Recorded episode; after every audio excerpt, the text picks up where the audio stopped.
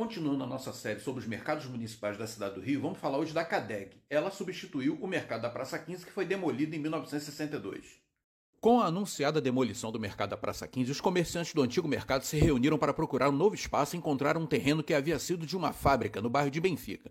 Como a cidade-estado não produzia 99% de seu alimento, a CADEG se tornou, junto ao Mercadão de Madureira e o Mercado de São Sebastião da Penha, um dos pontos vitais de abastecimento do Rio. Ela foi inaugurada em 1962. A CADEG conta com restaurantes e lojas que vendem vinhos, flores, plantas e muito mais.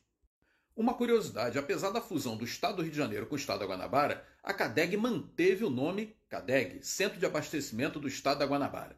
Bom, e ela esse ano está fazendo 60 anos, sessentona.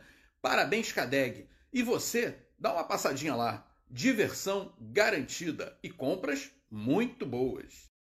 Este foi mais um podcast do grupo Rio de Janeiro em suas histórias e histórias. Até a próxima.